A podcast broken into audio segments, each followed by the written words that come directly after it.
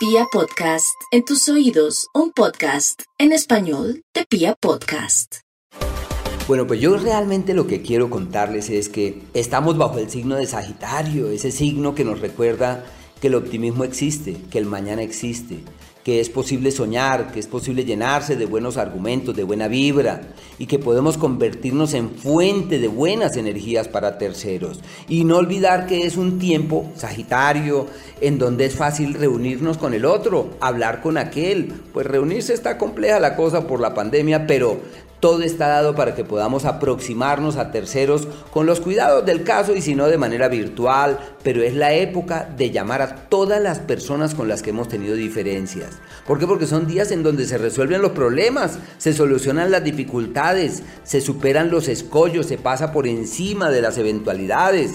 Así que es necesario revisar en este año con quién tuvimos dificultades, con quien tuvimos conflictos y llamarlo y decirle discúlpeme, perdone, sí, yo creo que yo me equivoqué. Así uno no se haya equivocado, uno le lleva la idea al otro, lo importante es que la otra persona tranquilice su corazón por él mismo, eso es por amor, es cuando uno actúa por amor, pero también por uno mismo, porque uno termina ya con un pie en el pasado acordándose todavía cosas que no tienen sentido.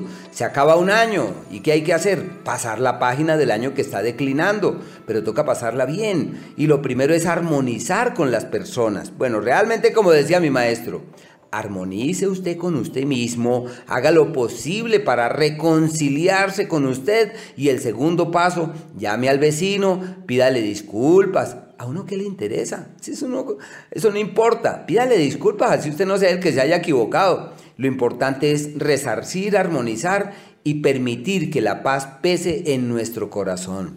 Debemos prepararnos para un nuevo año con nuevos bríos, con nuevas energías y una actitud positiva.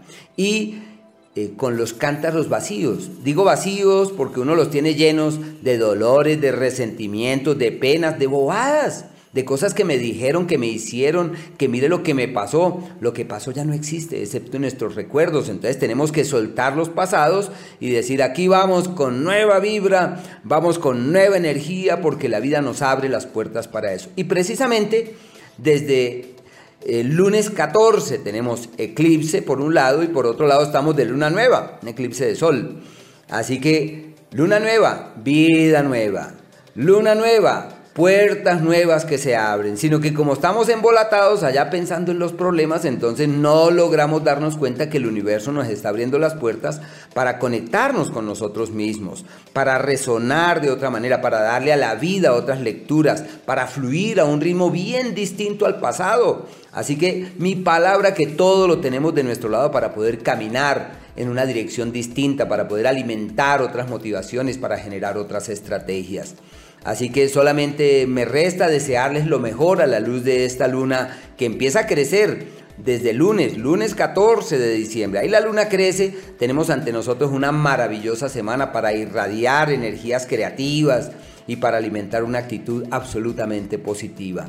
No olvidemos que el mañana depende de nuestros pensamientos, depende de nuestros sentimientos y de nuestras emociones.